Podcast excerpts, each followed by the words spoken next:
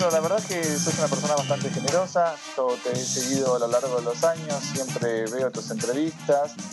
Interpreto que te gusta repasar tu trayectoria y a mí me gusta como repasar abiertamente que tenés tres hitos en tu carrera, o por lo menos tres bandas que te identificaron. Una son los Cadillacs, los fabulosos Cadillacs, otra Animal y otra tal vez Masacre eh, o Inferno 18. A mí me gustaría saber este, qué le dejaste vos a, a cada una de esas bandas? ¿O cuál fue tu legado con cada una de esas bandas? Y es, es una pregunta eh, muy larga de responder. Porque, Tomate todo el tiempo que quieras y respondela.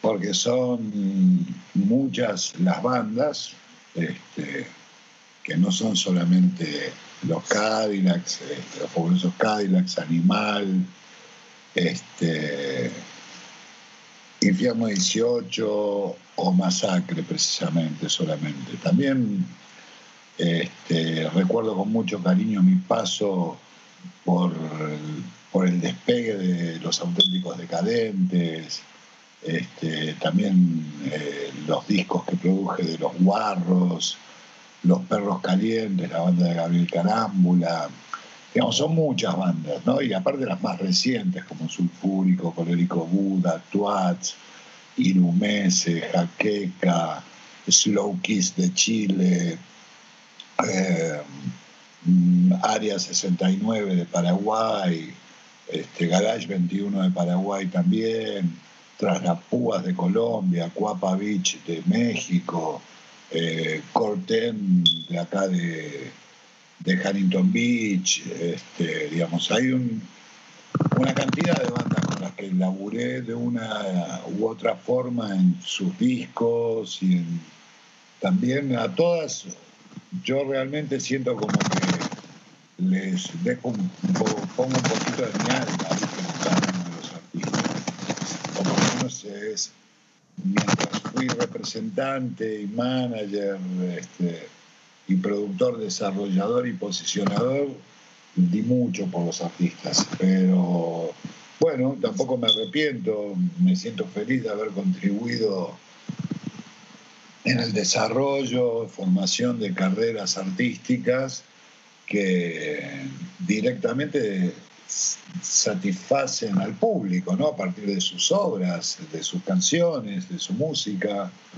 Este, y bueno, realmente yo sé eh, que fue mucho, mucho lo que puse y lo hice desde un lugar de mucho amor, este, eh, con todas por igual. Hubo algunas con las que trabajé más tiempo y le puse mucho más por una cuestión de tiempo ¿no? y de relación, pero es una pregunta muy larga de explicar que tendría que este, son diferentes matrimonios, ¿viste? Es como hablar de diferentes noviazgos, son relaciones. La relación del representante con el artista, eh, estamos hablando de manager y banda, estamos hablando de manager de verdad, no, no de secretarios artistas, de tipos que desarrollan la carrera y la dirigen y saben decirle no al artista con cada artista de los que pasó fue diferente, porque aparte son como relaciones maritales, ¿viste?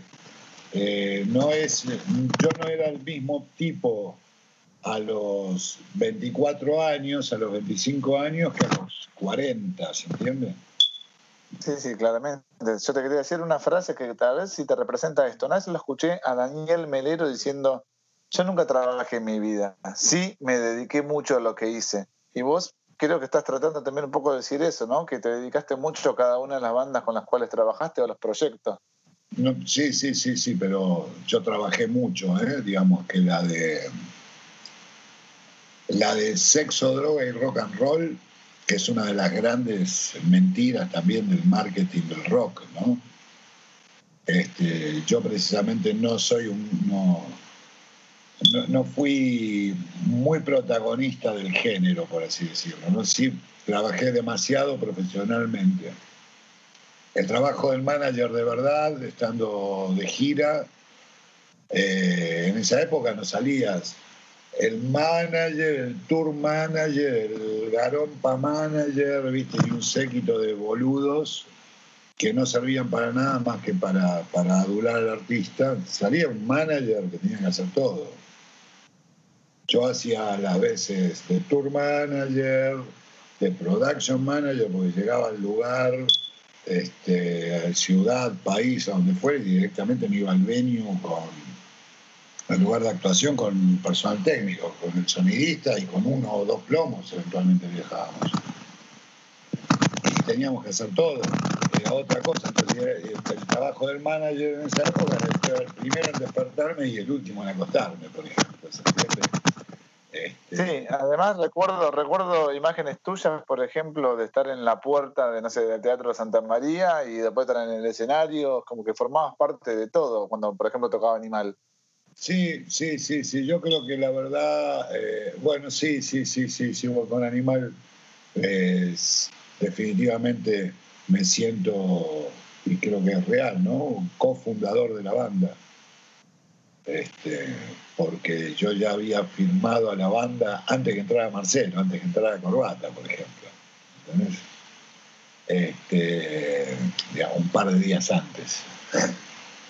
Este, y sí, obviamente que hice muchísimas cosas con ellos, que también me hubiera gustado mucho llevarlas a cabo con Masacre, oportunamente, que era una banda que musicalmente quizás estaba más preparada para, para ser exportada en ese momento, ¿sabes? Porque los Masacres fueron quizás, si no me equivoco, la primera banda de rock argentina este, o una de las primeras o de las pocas que empezó a mezclar el inglés con el español, ¿no? Ya desde su primer disco. Sí. Eh, una vez el Topo Armeta, de regreso en, Buenos Aires, una vez, ya de, una larga gira con Animal, eh, José el Topo Armeta, el bajista de Masacre, el bajista original, este, y compositor de muchos de los hits de Masacre, me dijo, al final con Animal hiciste todo lo que querías hacer con Masacre. Y dije, en parte sí, en parte sí. Masacre era una banda en ese momento que estaban preparados para ser parte del Warper Tour, ¿viste? De cualquier movida de bandas este, de ese momento en Estados Unidos. Masacre estaba preparado musicalmente. Tuve la satisfacción de hacer cosas con Infierno 18 y de tener logros este, que fueron magníficos también, ¿no? Manejando siempre la cosa con mucha con mucha ética y delicadeza, ¿no? Porque el límite cuando existe un un vínculo sanguíneo, ¿viste? Siempre los límites, los age, los precipicios, ¿viste? Son muy ínfimos, hay que cuidarlos mucho, no solamente en lo que es la relación interna, ¿no? Sino además este, eh, la relación con el exterior, ¿viste? Pero con Infierno 18, fuera, además de Argentina y fuera de Argentina, se lograron cosas fabulosas este, oportunamente y bueno, evidentemente también estaban adelantados en su propuesta este, a lo que pasaba eh, por lo menos en Argentina, ¿no? no así lo que pasaba en otros países de Latinoamérica o en México. Eh, también pasó lo mismo con Animal al principio. Animal eh, fue resistido por, por la gran mayoría, inclusive hasta por la gente del movimiento hardcore, trash punk. Eh, masacre lo mismo. Masacre, bueno, y después casos emblemáticos, bueno, los Cadillacs, ni hablar. Este, después casos emblemáticos de bandas con las cuales, si bien yo no trabajé directamente, sí trabajé eventualmente, son tipos amigos, como Natas. Natas fue una banda muy resistida, creo que la primera vez que tocaron, y creo que no sé si la única que tocaron en Cemento, los invitamos eh, para que abran un show de animal. No pudieron terminarlo, loco. Porque la como íbamos eligiendo, viste, cada uno de los integrantes de animal, bueno, este, no, pero ya en el, show pasado de Buenos Aires metiste, metimos a fulano y a Perengano que te gustan a vos. Bueno, a mí me gustaba, yo quería empezar a mover escuche que había otra cosa pesada también, que se llamaba Stoner o Desert Rock, que no era solamente New Metal. Pero con todas las bandas, inclusive con artistas como Huff o como Alianza, el dúo de, de Adrián Barilari y Hugo Bistolfi, y bien ellos se fueron de Rata Blanca, sí, los firmé yo como representante y como productor discográfico y les conseguí un muy buen contrato para la compañía Warner. Y hicimos un disco que se llama Sueños del Mundo, que en Argentina pegó, pero en el resto de Latinoamérica, sobre todo en Perú y México, había repegado. Eh, el disco se llamaba Sueños del Mundo, la banda Alianza. Ese disco lo grabamos en el estudio eh, supersónico de los Soda Stereo con Eduardo Vergallo, con el ingeniero de Soda Estéreo, eh, al mando de los controles, ¿no? por así decirlo, de, las perillas. Fue fabuloso, una banda mortal. Este, J. Morelli en batería, eh, Badalá, eh, Guillermo Badalá en bajo y, y, que en paz descanse Daniel Tellis en guitarra eléctrica este, mortal. Pero bueno, con todas, con todas las bandas, con los guarros también le puse mucho amor, lo mismo también a, la carrera de Huff, este, a MC Ninja, a Luciano Junior, digamos, son infinidad de artistas, y con todos las pasé muy bien, yo, fui representante de Violadores, de Palo Pandolfo, con el cual inclusive hasta hicimos un disco y reversiones y música para una película de, de, Pablo Trapero. Eh, así que de, todo, de, todo, lo que hice, eh, con, todo me sentí muy bien, me siento bien ahora a la distancia, no más allá que el trabajo eh, del representante y, de, y del manager en muchos casos es, es un trabajo muy ingrato posiblemente si yo hubiera sido diferente y hubiera hecho las cosas eh, desde otro lugar, no desde un lugar artístico, sino que, que, asumo ahora con el tiempo que siempre lo hice desde un lugar artístico. Este, desde el arte concebido del producto, desde el germen del producto y su, y su marketing, que también marketingear algo es este, publicitarlo, imponerlo, hacerlo moda este, y convencer a mucha gente también es un arte, ¿no? Este, pero hay que estar muy convencido de lo que estás vendiendo. Este, y yo la verdad que tenía mucho, siempre tuve poder de convicción en lo que representaba, en los artistas que representaba, y cada vez que dejé de trabajar con alguno, o mejor dicho, que eligieron dejar de trabajar conmigo, este, porque tampoco este, me voy a hacer yo este, la estrella, ¿viste? Decir, no, no, no, la verdad fue que más de uno dejó, eh, eligió unilateralmente, este, incumplieron contratos y dejaron de trabajar conmigo, a los cuales jamás les inicié ningún juicio, ni ninguna demanda. Este, paradójicamente todos a la larga o a la costa pagaron karma.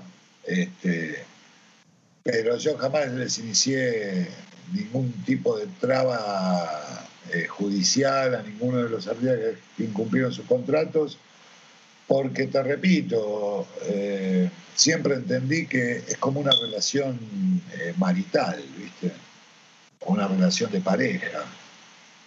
Que el día de mañana te puedes volver a encontrar con esa persona y puede estar todo bien, más allá que no curta, ¿viste? No, tengas, no vayas a la cama. Este, pero no me arrepiento, no me arrepiento de nada, al contrario, no, eh, no me, no, nunca quise dedicarme a ser un manager vendedor de entradas. ¿Qué quiero decir? Digamos, a mí no me interesa, no me interesaba tener una etiquetera. A mí me interesaba hacer buenos productos, si cabe el término frío marketinero del producto, pero yo lo que quería que queden cosas en la historia medianamente, como fueron estas bandas que al día de hoy siguen vigentes Y yo lo que pretendía era exportar la música de Argentina para el mundo. Y en parte creo que contribuí con un granito de arena a todo eso, ¿no? Y eso fue lo que yo quería hacer. Y quería que queden íconos en la historia, ¿no? Como fue Radio Olmos, este, o como fue la visita de las visitas de muchos artistas internacionales de las cuales yo fui responsable en Argentina, ¿no? El caso concreto de Jerry Lee Lewis. Yo siempre digo que Daniel Greenbank, sin lugar a dudas, es el número uno, el number one de todos los empresarios de rock, de música o de entertainment de Argentina. El number one, el número uno fue el maestro de todos. Este, y él llevó a los Rolling Stones. Pero yo llevé a Jerry Lee Lewis. sí, sí, sí. Eh, eh, lo digo como un chiste, ¿no? Digamos, que paradójicamente este, Daniel Greenbank sería Don Corleone y yo sería ni más ni menos que Frank Nitti. ¿Se entiende? En un escalafón. a ver, Alejandro, ahora metiendo un poquito, mira, a ver si, si esto no es un chismerío y me podés confirmar o no esto. A ver, yo en una entrevista, eh, vi una entrevista a Martín Carrizo, segundo baterista de Animal, donde él afirmaba que cuando Animal va a contactarlo para que toque la batería, él venía escuchando otro palo musical, se sabe que él es fanático obviamente de Soda Stereo, viene de, un plano si querés más rock, pero pop. Y que Jiménez, tanto guitarrista de Animal, se acercó y dijo, vos tenés que escuchar esto y esto es lo que hacemos. Le pasó disco de Suicidal Tendencies, de Biohazard, como una referencia sonora en, en lo que respecta a metal de los noventas. Vos anteriormente dijiste que en el año 91, 92 eh, te con Pantera, con Helmet, con esas bandas. ¿Qué tanto de influencia tuya hubo con esa reunión con Jiménez o la primera formación de Animal? Decirle, muchachos, esta pilita de discos viene por acá, porque si repasamos, Andrés venía de otro palo musical y Corbata cuando habla, habla también de otro palo musical, dice que le gusta el Led Zeppelin, que le gusta el punk, y ninguno viene diciendo que anteriormente escuchaba, no sé, Metálica, qué sé yo. ¿Me seguís un poquito? Sí, sí, sí. Bueno, yo recuerdo cuando que me sorprendió sobremanera verlo en la primera reunión que tuvimos a Aníbal Alo con una t-shirt, con una camiseta de Soundgarden. Y dije, wow, digo, ¿de dónde sacaste esa camiseta? ¿Qué conoces Soundgarden? Sí. ¿Y qué más conoces? Yo venía de ver en vivo a White Zombie de soporte de Testament en el Ritz de Nueva York, este, presentando las Exorcisto, a ver si me entendés, año 92, acababa de verlo ahí, eh, venía de ver todo eso, ¿entendés? Y venía con toda esa data en el bocho, este, con la nueva estética, y ya venía con, con la relación con Sepultura y haber visto que usaban una afinación diferente y que Max este, en algunos casos en unas violas tenía cuatro cuerdas nada más, ¿viste? Y dije, um, entonces esto es posible. Y bueno, así fue que este, ellos me dijeron a mí, Jiménez y, y Aníbal Alo, que ya conocían Body Count, Chromax, este, yo les dije, mira, vengo de ver White Zombie, inclusive hasta les mostré el ticket, ¿viste? Y fue en ese momento, antes de grabar el primer disco de Animal, en donde ahí sí se siente una influencia este, muy del disco Las Exorcisto, mezclado con cosas de Elvis Smith, este, pero todavía no había una cosa trash metal este, ni había cosas, había, era como un rock pesado el primer disco, muy bien cantado, muy buenas canciones. Y después sí, ya cuando entra Martín, fue en el momento de la reedición, que grabamos tres bonus tracks y se graba por primera vez en el estudio Moebio. Ahí grabamos eh, tres temas que entraron como bonus track en la reedición del primer disco que salió por Warner. eh, El Vals, Hijo del Sol, que fue la primera versión, que es una versión demo en realidad, pero que suena a disco, y este, Mi Barrio, Mi Barrio, que paradójicamente Mi Barrio se compuso este, en la sala de animal, ahí donde vivía la mamá de Andrés y el papá de Andrés, con Luciano Junior, con el Tirri, y el hermano del Tirri, Fede. Estábamos ahí, veníamos escuchando Betty de Helmet en mi camioneta, al palo todo el tiempo, el disco Betty de Helmet. Bueno, si escuchas Fin de un Mundo Enfermo hay mucha influencia de, ese disco, de Betty de Helmet. Y de hecho, bueno, cuando escuchás el tema Mi Barrio, hay un tema de Body Count que es This is My Neighborhood. Y es realmente, ahora que lo veo a la distancia, ¿viste? Digo, uy, loco, fue un, un choreo a mano armada, ¿viste? Pero bueno, en ese momento no lo conocía nadie.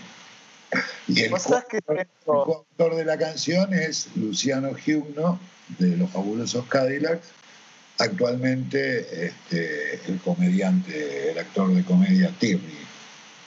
Sí, con Tinelli. Sí, sí, sí. Luciano es mi amigo personal. Luciano vive acá, es mi amigo. digamos, hace treinta y pico de años que somos amigos, ¿viste? ¿Sabes que tengo una imagen muy presente que se lo conté a todos los integrantes de Animal y ahora te lo cuento a vos también? Yo tenía 13 años en el año 93 e iba caminando por Cabildo y Juramento, estamos hablando del barrio Belgrano, la, Galería Churba, y los vi a ustedes cuatro, Aníbal, eh, Marcelo Corbata, Andrés y vos, y para mí fue como el, primer contacto que tuve con los superhéroes, porque estaban todos pelo largo, tatuajes, salían de una galería. Andás a ver que sí. No sé si se tatuaban por las galerías de ahí, capaz que sí, se fueron hacer un piercing. ¿Sabes qué? Estaba, estaba Judas ahí en la galería, no en la churba.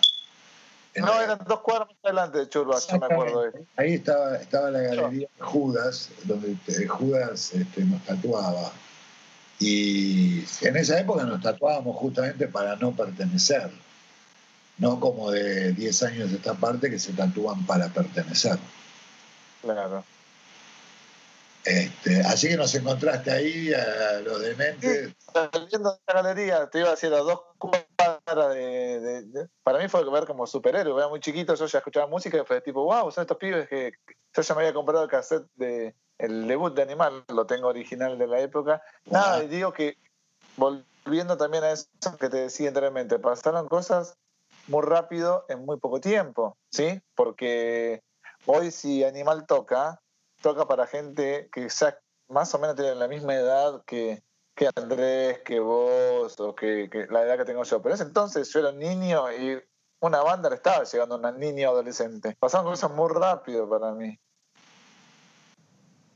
Sí, sí, nosotros este, con Animal, sin lugar a dudas, marcamos una tendencia de forma inconsciente, digamos, no pero yo me acuerdo, por ejemplo, ¿te acordás de la marca de ropa 1037? Por supuesto, me compré mil millones de cosas ahí. Bueno, Santa Fe. Grande, a Adrián y al negro, que son dos tipos fenómenos, los que eran los dueños. Los pantalones carpinteros que le hizo vender Animal y las camisas esas leñadoras que le hizo vender Animal, no te puedo explicar con el video de Solo por ser indio, por ejemplo, porque de un día para el otro fue un fenómeno el pantalón carpintero, como fue el pantalón carpintero en la década del 80 en Little Stone, ¿viste? A finales de los 80 en Little Stone de la Galería del Este. Vos sabés que das en la tecla porque pasaron muchos años y voy a la al local 1037 mencionaste al negro, que es uno de los socios fundadores, y me ve con una bermuda y me dice, ¿qué es esa bermuda? Y obviamente era una bermuda de 1037. Era una bermuda de 1037, me la compré por animal, la, la, la. Y me regaló una remera porque me dijo, esta es la primera bermuda, la primera línea de ropa que hicimos en la historia. Dice, no puedo creer que vos tengas una bermuda puesta que haya perdurado hace 10 años.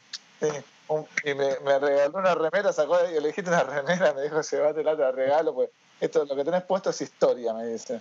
El negro, y su socio, gente muy, muy generosa, que apoyaron siempre este, la contracultura del rock que se gestaba alrededor del skate, ¿sabes? ¿Vos pensás que se podría volver a dar algo similar? Digo, ese impacto donde trascendés cada vez más de la sala de ensayo de Andrés en Ituzaingó a lo que yo te digo, caminando en Cabildo Juramento, un nene que te presta atención a MTV, a Warner y las marcas. No, sabes que no. Hay un refrán que dice que todo tiempo pasado fue mejor. Yo pregunto así como signo de interrogación, ¿fue mejor? No sé si fue mejor, pero es distinto. El escenario que nos toca vivir, la era que nos toca vivir, es completamente diferente. Entonces yo no creo que vuelva a suceder una cosa similar. Puede llegar a suceder algún evento, algún fenómeno parecido que puede llegar a estar emparentado, pero no nunca va a volver a ser igual. Era diferente, había, mucha más inocencia, ¿viste? Dependíamos de solamente, no, no había tanta información, no había tanta sobreinformación, no había tanta fake news, eh, no había tanta sobreoferta de producto a nivel musical y a nivel espectáculo. Hoy cualquier chico con, con el TikTok te hace cosas que son wow, man, hacer videos con eso le queda buenísimo, ¿viste? Cambió todo. Cambió todo. Antes era carísimo para, para poder hacer un video. Valía casi lo mismo hacer un video que hacer un disco, man, ¿entendés? Hacer un videoclip que había que editar offline, ¿entendés? tenías que editar, eh, perdón, online, tiki, tiki, todo pegadito, se las islas de edición se trababan, el render.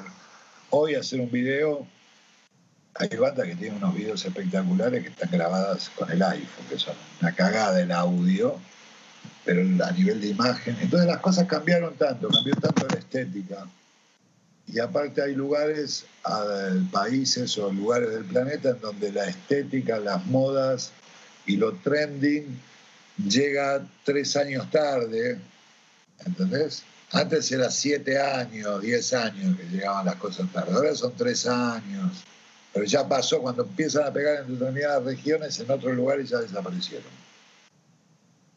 Bueno, diste en la tecla de algo que te quería preguntar, porque MTV fue una gran plataforma para Animal en los 90 y para muchas otras bandas.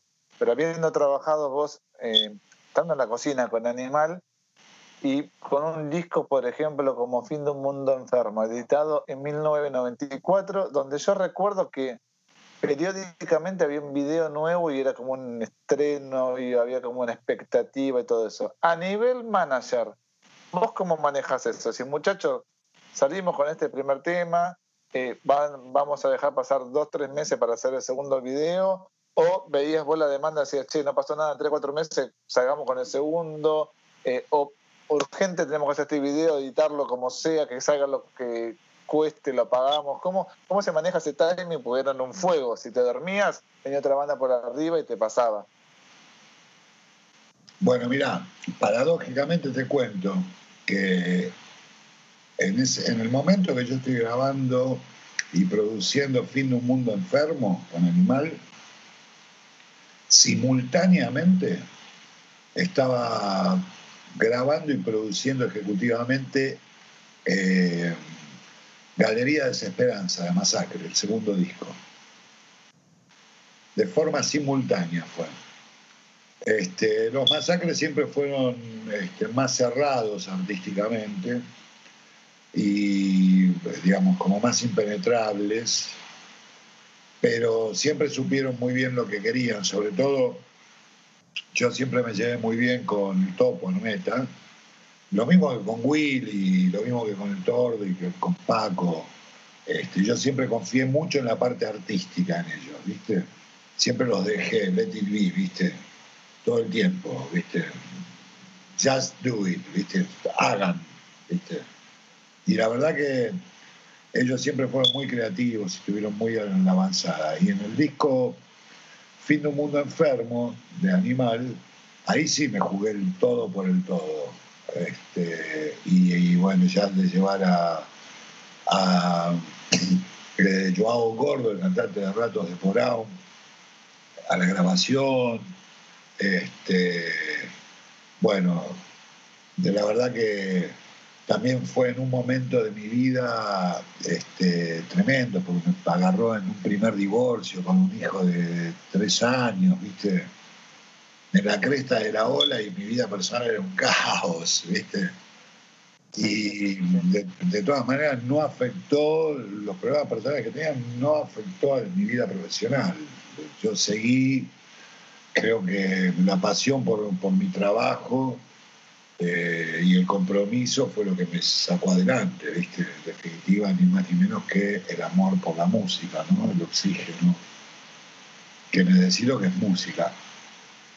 Y crear y estar vinculado con personas que vibren arte, ¿viste? Digamos, está todo bien, yo puedo hablar con un director financiero y puedo hacer un super web business y puedo eh, cerrar condiciones con un lawyer, con un abogado, y entiendo el idioma corporativo y lo sé hablar también por haber sido este, directivos multinacionales, pero este, siempre, insisto, vinculado a lo artístico, ¿viste? Siempre vinculado a lo artístico. Bueno, y, contame eso entonces, ¿cómo, cómo, es para, ¿cómo fue, mejor dicho, ese momento donde tenés la pelota que te está quemando, decís, vamos con este video, no, salir con esto. En esa época fue así. El primer video que tiene el disco Sol Luz, eh, perdón, que tiene Un Mundo Enfermo. Animal con fin de un mundo enfermo fue hecho con mi cámara High 8 en el TCC, que fue una inversión de guita que hice en su momento este, para poder tener documentado todo eso, ¿viste? Que me acuerdo de Corbata me jodía y me decía, eh, vos y tu cámara de turista, ¿viste? Yo decía, ok, me vas a ver, la cámara de turista va a registrar todo esto. Y lo registró. Y con esa cámara de turista hicimos el primer videoclip. Solo por ser indios. No, Hijos del Sol. Hijos del Sol, en cemento. Y me acuerdo que se lo envié a Alfredo Lewin, a Miami y a Conte Hurtado, que eran los que hacían el programa Headbanger Ball. Y le llegó el correo a los monos y al día, cuando, yo sabía que, bueno, le había llegado el correo, llego a la oficina, enciendo el, eh, enciendo el contestador automático, ¿viste? De esa época, de cassette. Eh, lo enciendo una de las secretarias y cuando empieza a chequear los mensajes, había un mensaje que era la voz de Alfredo Lewin diciendo, Taranto, soy Alfredo Lewin de aquí de Miami, soy Alfredo Lewin de Headbanger Balls de MTV. Man, tienes dinamita en las manos, tienes dinamita en las manos.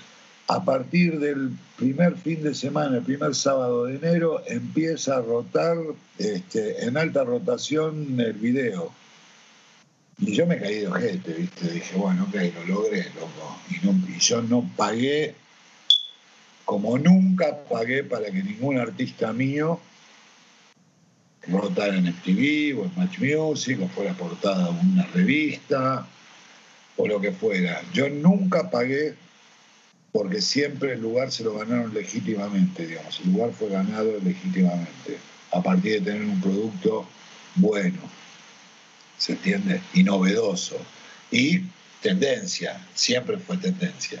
Los guarros fueron tendencia que salían del molde, ¿viste? También eran demasiado. Eh, lo mismo pasó con Animal en ese momento. Después sí, todo, yo los veo hoy, veintipico años después, con Bermuda, con la cadenita, ¿viste? Este, digo, qué guanti que son, hijos de puta, ¿viste? De sorry por, por las palabras, las malas palabras, pero qué antiguo, ¿por qué no se ayornan un poco, ¿viste? Este, pero bueno, nada, por lo menos sirvió sirvió usar los chupines negros, las camisetas negras, que sirvió. Este, por lo menos para Argentina y con Animal fue también para el resto de Latinoamérica. muy importante, de Latinoamérica, Europa y Estados Unidos. Imagino, Ale, que en ese momento también se te habrán acercado artistas, y no sé, no digo hermética porque era otro palo, se manejaba de otro modo, etcétera, pero bandas por ahí que estaban pidiendo más, iban, la gente mismo la, la posicionaba esa banda un poco más arriba, se te habrán acercado para laburar y quiero saber vos qué resolución tomabas, si los escuchabas o te compenetrabas únicamente en lo que estabas haciendo, si no llegaste a un acuerdo, qué tipo de crecimiento le dabas vos a Tommy Gunn como oficina y como sello discográfico. ¿Con lo que tenías estabas bien? Sí, en determinado momento ya era solo animal, animal me, insumía muchísimo tiempo. Yo era el booker a nivel internacional, eh, era el productor, teníamos, digamos, no existían las agencias de viajes, no existía internet, no existía despegar.com para comprar aéreos y hacer combinaciones. No te estoy hablando a nivel de cabotaje, te estoy hablando a nivel internacional a finales de los 90, desde el 95 en adelante y por lo menos hasta el 2005 que estuve yo con Animal, la banda no dejó de viajar nunca, ¿viste? ¿Cómo ves todo esto? Porque se habla de, que obviamente y lógicamente van a ser una de las últimas actividades, si no la última en activarse. Yo creo que tendría que estar a la par con el fútbol, pero bueno, eso es soberano con los deportes masivos. Pero ¿cómo, cómo ves vos y cómo, qué recaudos estás tomando? ¿Qué, qué, qué, tipo de previsiones estás tomando vos también? Bueno, en realidad todo es muy incierto, ¿no? Para todos nosotros, más porque la, la información que podemos recibir es información muchas veces desencontrada y otras que caen en lugares comunes. Entonces, ante tanta incertidumbre, por lo pronto yo entiendo que va a haber que tomar recaudos de cuarentena todavía. Este, no estoy de acuerdo con, con poner por arriba de la economía la salud de la gente y las vidas humanas. Yo personalmente no estoy de acuerdo. Me parece una imprudencia de todas aquellas personas que sean partícipes de reuniones masivas, porque este, está demostrado que es peligroso para ellos y para todos los demás, ¿no? Así que esperando que esto se termine de una buena vez, esperando que esto se termine, va a llevar tiempo. Este, pero es todo tan incierto que a veces uno no sabe si está más inflado de lo que debería todo, si realmente las cifras son creíbles, este, porque también sabemos que ante este tipo de situaciones y a partir de Internet y qué sé yo, las teorías conspirativas son así, puaf, alot, ¿viste? Un millón. Entonces, por lo pronto yo estoy acá, encanutado, eh, si bien estoy en, eh, en, un área, en una zona eh, rodeado de montañas y con mucho espacio, no estoy en una urbe, eh, pero en las urbes yo creo que la deben estar pasando no muy bien, ¿no? por lo que veo que pasa en, Manhattan o, lo que veo que está pasando también en, New Jersey, donde está muriendo mucha gente. Y eso es muy triste, aparte el pronóstico es bastante triste pensar, eh, digamos, escuchar al presidente decir que en junio el forecast, el pronóstico es que van a, va a haber 135 mil personas muertas. Eh, la verdad que es heavy. Bueno, Ale, mira, para, para, ir cerrando y para agradecerte una vez más tu tiempo, tu gentileza, te quiero hacer un par de preguntas que no quiero olvidarme. Y una de ellas es, ¿qué, qué, posibilidades hay de que el antiguo catálogo de, Tommy Gunn esté disponible en formato vinilo, que es un formato que ya hace muchos años se pensó que era una vuelta a las raíces, una moda o un una moda pasatista, pero la verdad que probó ser una rueda de auxilio para la industria discográfica. De hecho, el año pasado, por primera vez en muchos años, las ventas de vinilo superaron a las de CDs y de descargas digitales. Así que ya es una realidad y puede ser una rueda de auxilio, como te decía yo, en la, industria discográfica. Habiendo tenido tan, tan rico catálogo, digo, en, Tommy Gunn, discos como los que venimos hablando, ¿qué tipo de posibilidades hay? ¿Qué tipo de impedimentos hay? ¿Por qué no se hizo hasta ahora? Bueno, en realidad, mira, eh, vos acabas de, comenzar el enunciado de la pregunta dando eh, una estadística, una información estadística que, superó el año pasado las ventas de vinilo, superaron las descargas digitales y ventas de DVDs, el soporte físico, me imagino, ¿verdad? Bueno, obviamente que los soportes del DVD ya no se venden más, es igual que este, igual que los CDs, ya prácticamente no se venden. En el caso de las descargas digitales, ¿quién sabe la verdad de las descargas digitales? ¿Quién las controla? ¿Quién las puede controlar fehacientemente? Yo me pregunto. Si nunca se pudo controlar la venta física fehacientemente, ¿cómo vamos a controlar la veracidad de las cifras de la venta digital? Eso es lo que yo me pregunto, los dejo pensar. Por otro lado, si piensen un poco, por eso no Spotify, sí Bandcamp. Bandcamp es gratis, flaco. No le tenés que pagar a nadie para subir tu música ahí. En para subir en Spotify, que no aparecen los nombres de los productores, no aparecen los nombres de los técnicos en los tracks, no aparecen los créditos, que no lo hacen para no pagar lo que se llama derechos conexos. ¿Ok? Pero sí la publicidad y la gente que los abonos, todo eso, ellos sí captan guita. Entonces, lo que te quiero decir, concretamente, no, no se venden tantos vinilos como, como se dice que se venden. ¿eh? No sé, no, la verdad, no, la cifra del vinilo no es ni siquiera una rueda de auxilio, es un parche dentro de la rueda de auxilio. No, no va a cambiar la cifra del negocio.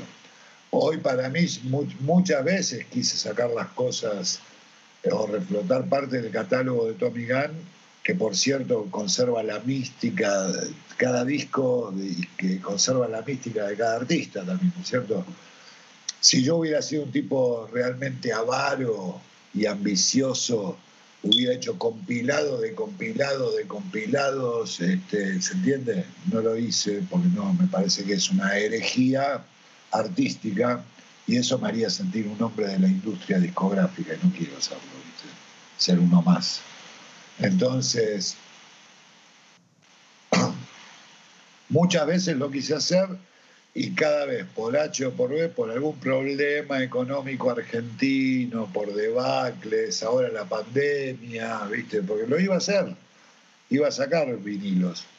Pero la verdad que prefiero esperar que pase todo esto, este, y mientras tanto, bueno, en algún momento voy a poner en orden toda la plataforma Tommy Gun y sacaré diferentes ediciones en vinilo. Por ahora tengo tiempo, los rights son míos, este, legítimamente. Entonces, como hice oportunamente, que reedité Tommy Gun Solucet Omnibus de Masacre, que fue una edición fantasma, bueno, aquel Real Collector, coleccionista ahora la tiene, ¿viste? La consiguió. Este, ¿Cuál tenés? ¿La de lujo o la estándar? Las dos, las dos. Tengo la de la del Digipack y la original. Y en cassette la primera edición también.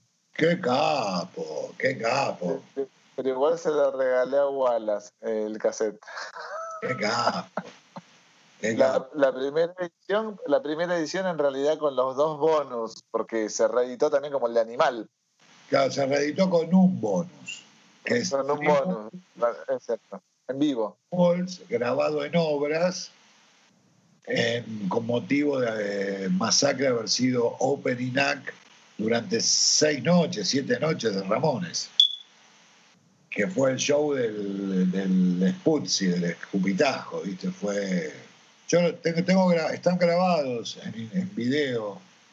Ah, eso, eso, eso me ibas a decir la otra vez que hicimos. Capaz que esto es un compendio, todavía no sabemos cómo lo van a manejar los chicos de, de Flair, pero la otra vez en el vivo en Instagram dijiste vos que tenés registros fílmicos de, de, de, muchas cosas que nosotros nos enteramos a través de los medios o de los rumores o en el disco, pero nunca supimos y nunca vimos un registro fílmico. No hay posibilidades. Hoy en día está tan de moda hacer un documental sobre el plomo de aquella banda que no sé.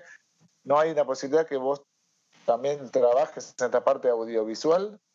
Bueno, sí, la intención es, sí existe definitivamente.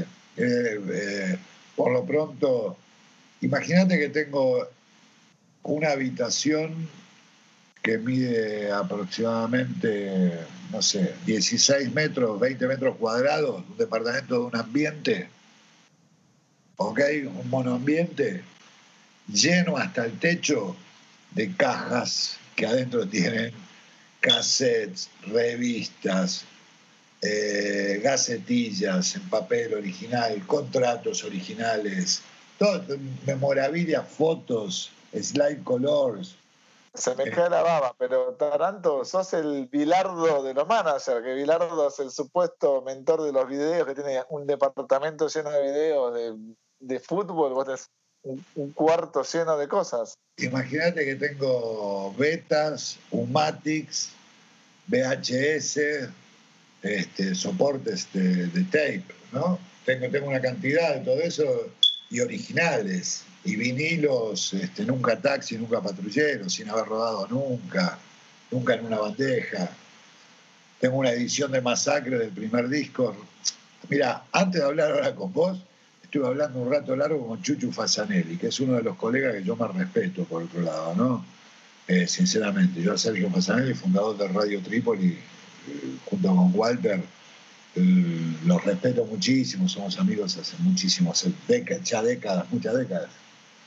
Y también había, estaba conectado con Martín Carrizo, este, que hablé hace un rato también con él y está todo bien.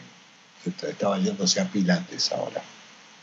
Este, pero este, hay un montón de material y hay un montón de cosas. Tengo, por ejemplo, que yo desde copias, lo que se llama en vinilo, la copia blanca, que es con el marbete, el sello del vinilo el prensado en blanco, porque son las pruebas de Dulce Navidad de Ataque 77, que no la tienen ni los dueños del sello, ni los artistas. Esas cosas las guardé yo en la primera edición del disco de Masacre Palestina, cerrado.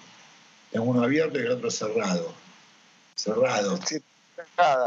El simple, claro, es el simple que en determinado momento no se va a aparecer un loco y va a decir no sé, esto vale 10 mil dólares, lo, quiero tener, ¿viste? Un fanático de estos cholulos, estos veteranos contemporáneos míos, cholulos, ¿viste? Ahora están en compañías fuertes de marketing, de, no sé, whatever, right? Este, sí, viste que se hacen amigos de los artistas, de Fernando, de Catupecu, del Gordo Flavio, de Juan, aparece el otro chabón del vino, Viste que son cholulos con guita. Alguno va a aparecer, algún cholulo de Wallace, y va a decir, lo quiero comprar, ¿viste? Ah, es un chiste. Escúchame, igual de todos modos, eh, algo estuviste trabajando en la faceta fílmica porque estamos hablando de lo que va a ser o ya se terminó de hacer el documental o el, el, sí, el documental de, de Radio Olmos que tuvimos la oportunidad de ver un tráiler y no mucho más. Se estrenó el año pasado en el Festival de Cine de Mar del Plata, tengo entendido, o estuvo a punto de estrenarse, ¿no? ¿Qué, nos podés contar acerca de eso? La película finalmente, después de 24 años, este, Licha Carcavalo, eh, quien fue el otro era director de la película Cemento, el documental, este, que fue quien también en un punto me introdujo a mí eh, en hacer música para películas, ¿viste? Él me invitó a mí a producir la, banda sonora de Cemento, el documental de la película, y a, grabar la música incidental y a componer con el Dana este, Aguirre, que, lo hicimos solo con bajo. Bueno, y la cuestión que Lisandro a partir de ese trabajo empezó a insistir, reflotarlo de Olmo, reflotarlo de Olmo, reflotarlo de Olmo. Lo de era medio difícil de reflotar porque yo no tenía la, película. La película siempre la tuvo, las latas, el negativo y todo eso siempre lo tuvo Gustavo Mosquera, que fue a quien yo convoqué como director para, para grabar inicialmente un EPK, así tipo un backstage, un making of de, la historia. Y él terminó diciéndome, no, hagamos una película. Yo consigo 16 cámaras de cine que las saco de la Academia de, Cine de San Telmo. Y, que hay que, y bueno, yo compré las latas de película en ese momento. Después, bueno, después de Radio Olmo yo me fundí y bueno, este, la película estuvo perdida porque aparte no nos poníamos de acuerdo artísticamente con Gustavo en ese momento. Después de muchos años, bueno, volví a hablar con él y le, propuse, saquémosla la película, pero bueno, esta vez hagamos lo que siempre dije, ayornémosla con testimonios actuales. ¿viste? Imagínate que tener eh, a los artistas, o a alguno de los artistas en la actualidad, o los que fueron coprotagonistas de todas, de toda esa cosa tan faraónica que, que se me ocurrió llevar a cabo y financiar, ¿viste? En ese momento. Y bueno, a partir de eso este, lo sumamos a, a, Licha y a su equipo de gente a todo esto. Empezamos a hacer todos los reportajes durante el 2018, 2017, ¿viste? Y bueno, a último momento, nada, se complicó la cosa porque yo estaba haciendo el tema del audio con Martín Carrizo. Y bueno, a Martín se le complicó con su enfermedad, quedó la cosa medio no terminada. Tuve que salir a apagar el incendio con otro ingeniero en Argentina y yo ya estaba acá en California, entonces tuvimos que hacer una mezcla para la película, una mezcla de audio, porque Gustavo me, me apuraba también porque teníamos fecha para estrenarlo en el Festival de Cine de Mar del Plata, en donde fue estrenada finalmente la película el 16 de noviembre del año pasado, en el rubro este, banda de sonido original. Y bueno, yo no estuve presente, yo de hecho no vi la película final, lo que se exhibió, no, no llegué a verla todavía. Y y bueno, ahí fue que salió la película, pero después ya no se pudo, no se llevó más nada adelante, ¿no?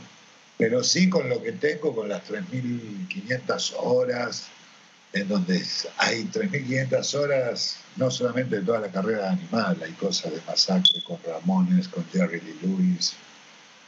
Oportunamente sí quiero hacer una película o un documental o algo narrado, unos capítulos, pero que sean comercializables a nivel internacional, que estén a, un nivel de una, de una, pantalla como Netflix, ¿no? Por, lo pronto.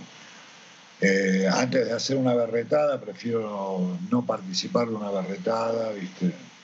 Que es lo que siempre traté de hacer, ¿no? Bueno, mira, para cerrar, te voy a pedir que sin que justifiques, porque yo sé que te va a costar, eh, quiero que me elijas tres discos en los cuales vos estuviste involucrado de algún modo, ya sea como manager o como, productor discográfico o como dueño de un sello discográfico. Tres discos que me digan uno, dos, tres. Estoy dando el tiempo para que vayas pensando. ¿Me los podés justificar o no? Yo digo, para que no querés, para no quedar mal con otros artistas, pero con tres discos, estos tres discos definen a Alejandro Taranto, pero no de gusto personal de Led Zeppelin, sino los que vos estuviste ahí en la cocina. Bueno, en realidad con tres no, no, no lo cerramos, no, lo cerramos, digamos, para mí que los seis discos que de Animal son los seis buenísimos. De los discos Infierno 18, el Estás lista para esto es un muy buen disco, pero ya era hora, es mejor que el disco de Pork, Akira, este, Multiple Choice, está muy bueno. Este, mm, los discos de Colérico Buda, bueno, lo, de Dromedarium, sin lugar a dudas. Este, también eh, el de Soldadores, Mother Shark, el de Ilumese, el de Ilumese, Goodbye My Home. Digamos, hay un montón de discos, ¿viste? Y hay discos que inclusive la gente no conoce porque no tuvieron la difusión adecuada este, o que están empezando a redescubrir ahora, visto recién, que yo lo que hice también con el trío Castelo Fargo Taranto está muy bueno y me gusta mucho. Este, bueno, Son Lucet de Masacre es un discazo. En realidad, casi todos los discos que, que yo publiqué y en los que estuve involucrado son discos que me gustan mucho. Con algunos estuve muy enojado y enemistado por décadas. Digamos, si me preguntás por los temas de los Cadillacs, y no sé, los escucho hoy le, encuentro dos millones de defectos. Movidas de tempo, afinaciones, arreglos que son muy básicos, pero fueron súper efectivos los tipos haciendo lo que hicieron, ¿viste? Este, escucho Animal y digo, bueno, acá hay mucha, hay mucha música atrás del ruido, ¿no es cierto? Había muchas guitarras y armónicos, que son cosas que yo después aprendí también y ve a cabo en otras grabaciones, este, te repito, ¿no? Que como en, en las que yo participé, también no solo como productor, sino como músico. Por ejemplo, hay un disco que les recomiendo a todos y ahora los dejo así medio enfermos, pero busquen Apocalyptic Metal de Granada ese es uno, ese es uno de los discos este, que produje y que compuse, que realmente es, ah, lo escucho ahora, después de eso fue en el 2012, y lo escucho ahora y digo, oh, men, cuánta, cuánta música hay dentro de, esta, de estos temas, Aparte a nivel de ejecución es otra de las bandas que estaba destinada a, atravesar fronteras, digamos, a, salir a, a ganarse el continente, si querés, en cuanto a ejecución, puesta escénica, una banda muy, muy filosa Granada. Bueno, yo la verdad que con Granada pasé este, como integrante de banda, este, en este caso como bajista de la banda, eh, la pasé genial en todas las giras que hicimos internacionales en México. Este, Granada al día de hoy sigue siendo una banda súper reconocida, ¿viste? Y querida, y le gusta a la gente. Pero bueno, son cosas, las diferencias de Argentina. Por ejemplo, si yo te contara que Infierno 18 y 2 minutos, eh, durante el primer lustro, mejor dicho, durante el segundo lustro del 2000, eh, giraban juntos en México. Claro. Y eh, si te, te imaginas, bueno, en la actualidad sí puede ser, pero en aquel momento que tocaran juntos en Salón Poledón era el público, ¿viste? Sí, sí no tenía el bocho preparado. Este, hoy el público, gracias a Dios, tiene el bocho preparado de ver al pibe de Airbag, a Patricio, tocando con, eh, con Andrés Jiménez, ¿viste? Andrés Jiménez tocando con Lali Espósito, con Animal, ¿viste? Ya hay con un bocho más abierto. Alejandro, la verdad que sos un capo. Eh, hacía muchos años que quería entrevistarte. La verdad que sos una figura que que mira, te digo la verdad, esto va a quedar filmado, después cortamos si querés y seguimos grabando, pero hay gente que puede estar a favor tuyo, en contra tuyo, le puede gustar más lo que decís o no, pero lo decido de un modo tal que enriquece. Lo que decís vos, es divertido escucharte, creo que estaría bueno que algún día escribas algo por ahí, una biografía si querés, o una autobiografía, y nada, te deseo lo mejor, gracias en serio por le pusiste onda todas las veces que nos conectamos. Aquellas personas que quieran contactarse conmigo pueden hacerlo hoy por las redes sociales en Ale Taranto Producer, arroba Ale Taranto Producer en Instagram y después en Facebook me pueden encontrar como Alejandro Taranto Producer. Acá, estamos dispuestos a este, para hacer consultorías, este, para hacer mezclas, para grabar a distancia, whatever, lo que fuera. Así que bueno, muchas gracias a ustedes, muchas gracias a Flair y bueno, esperemos que estos ciclos, que este ciclo de charlas siga siendo un éxito.